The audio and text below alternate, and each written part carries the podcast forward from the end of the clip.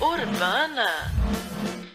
Vamos abrir a nossa Bíblia em João, capítulo 10, do verso 1 ao verso 18.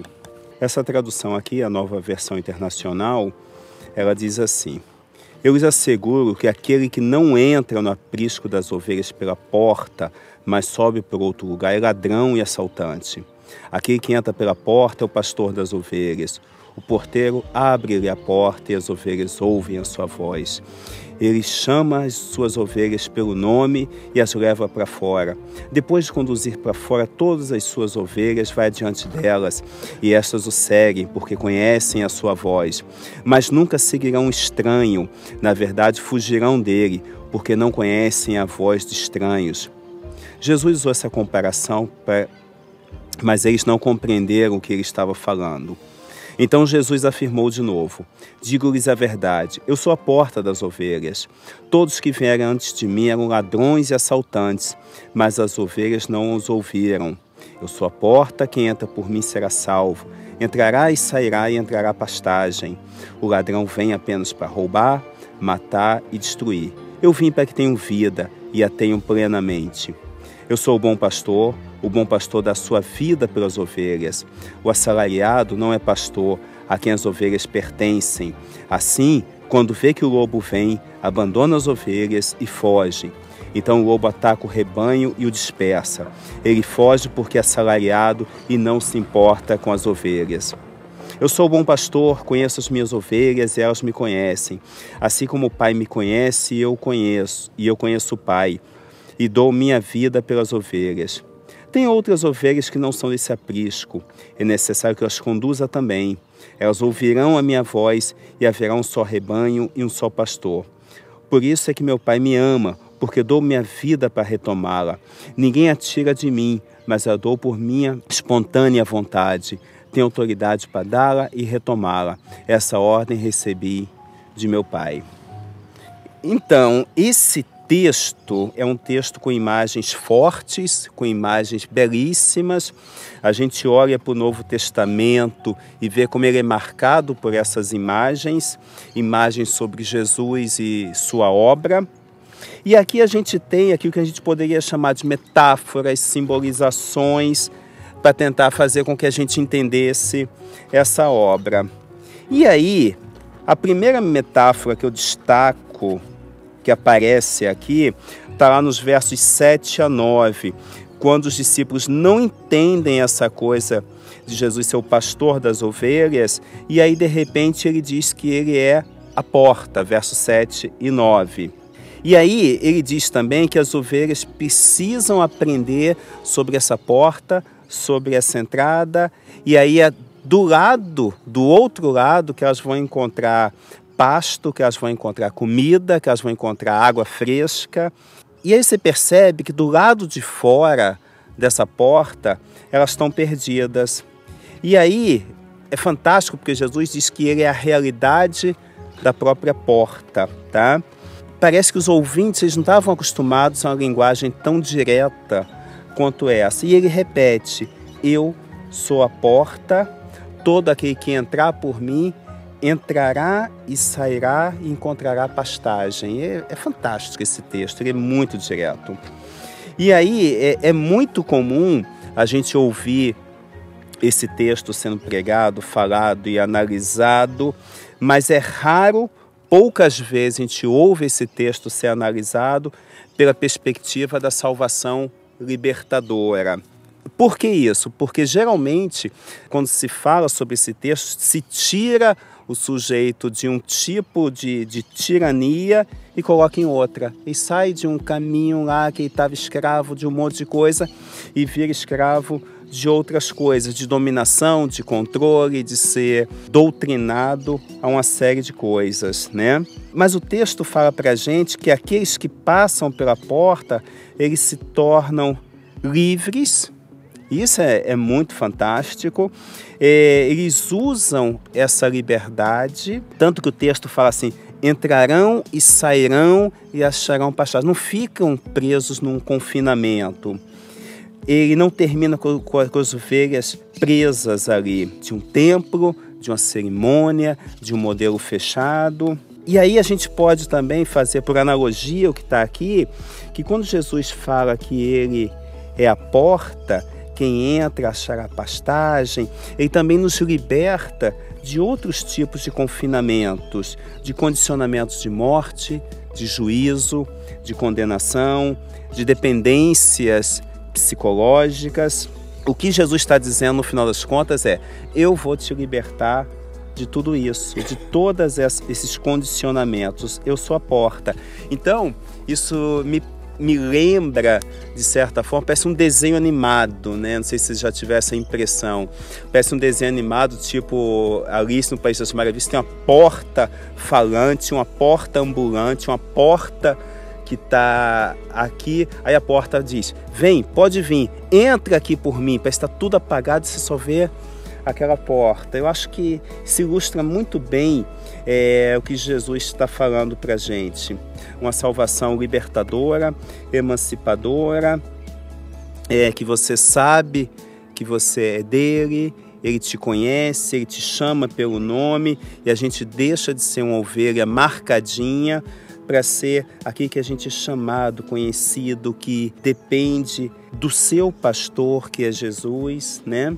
E aí parece que o que ele está dizendo é: além de tudo isso, eu vou te ensinar também a caminhar com as próprias pernas, a não ser dependente dos outros, de modelos, do que ensinam por aí, mas dependente apenas dele. E aí parece que muita gente tem dificuldade com liberdade. Parece que a maioria de nós é assim: a maioria de nós não quer liberdade, quer tutela. Faça isso e não faça aquilo.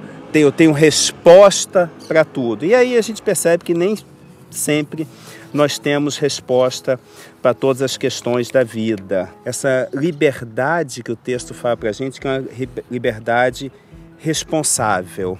A segunda coisa que Jesus fala aqui nesse texto, a segunda metáfora, a segunda imagem, o segundo símbolo que utiliza essa imagem do bom pastor.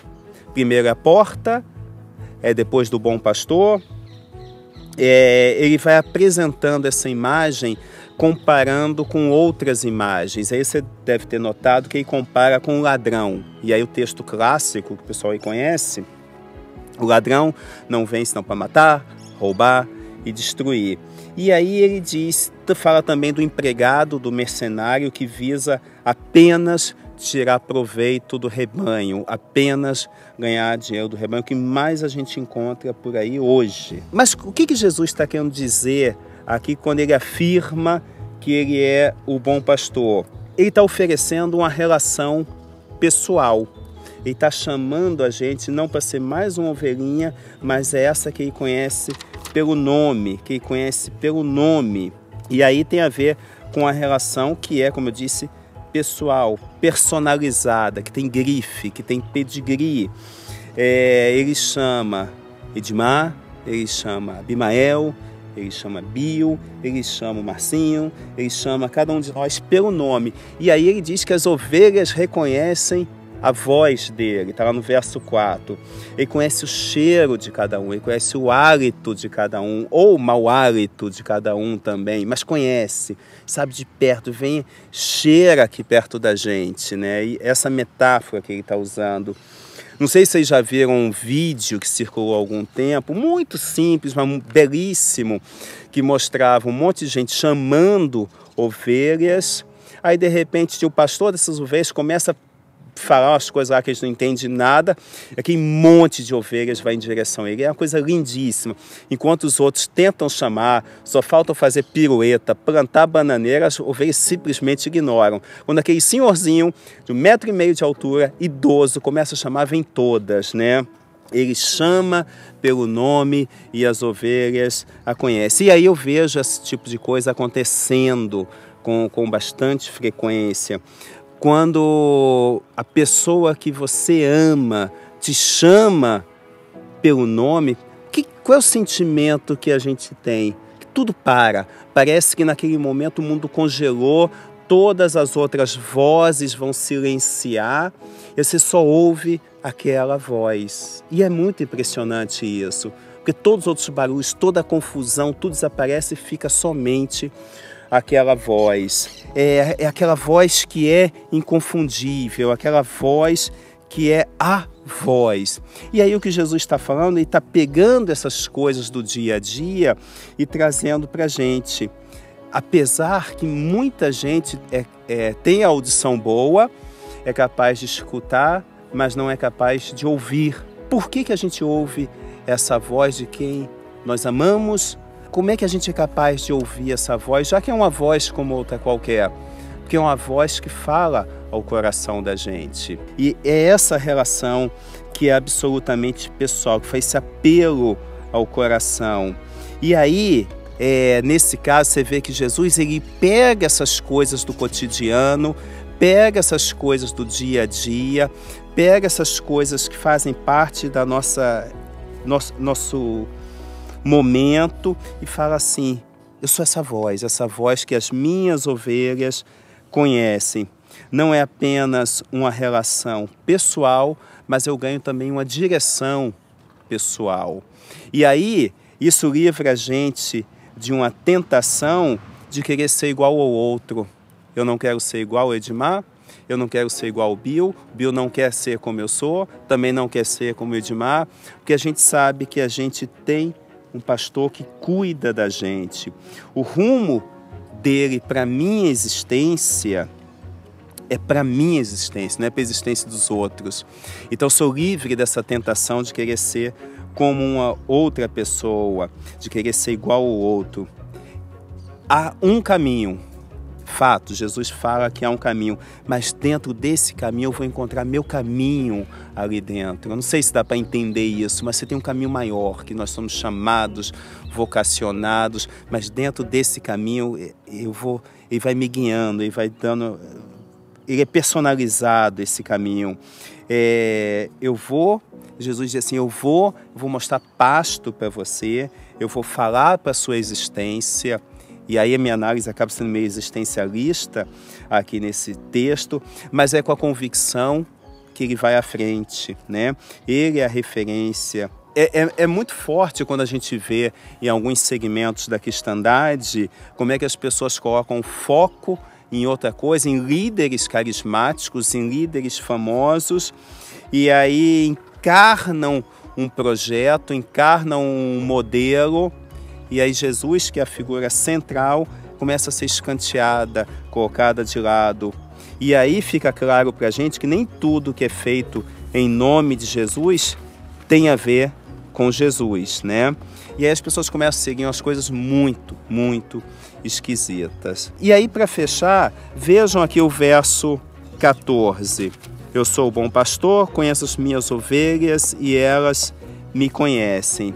E aí, deixa também de ser aquele projeto gigantesco que a gente costuma dizer por aí: Deus está salvando toda a humanidade.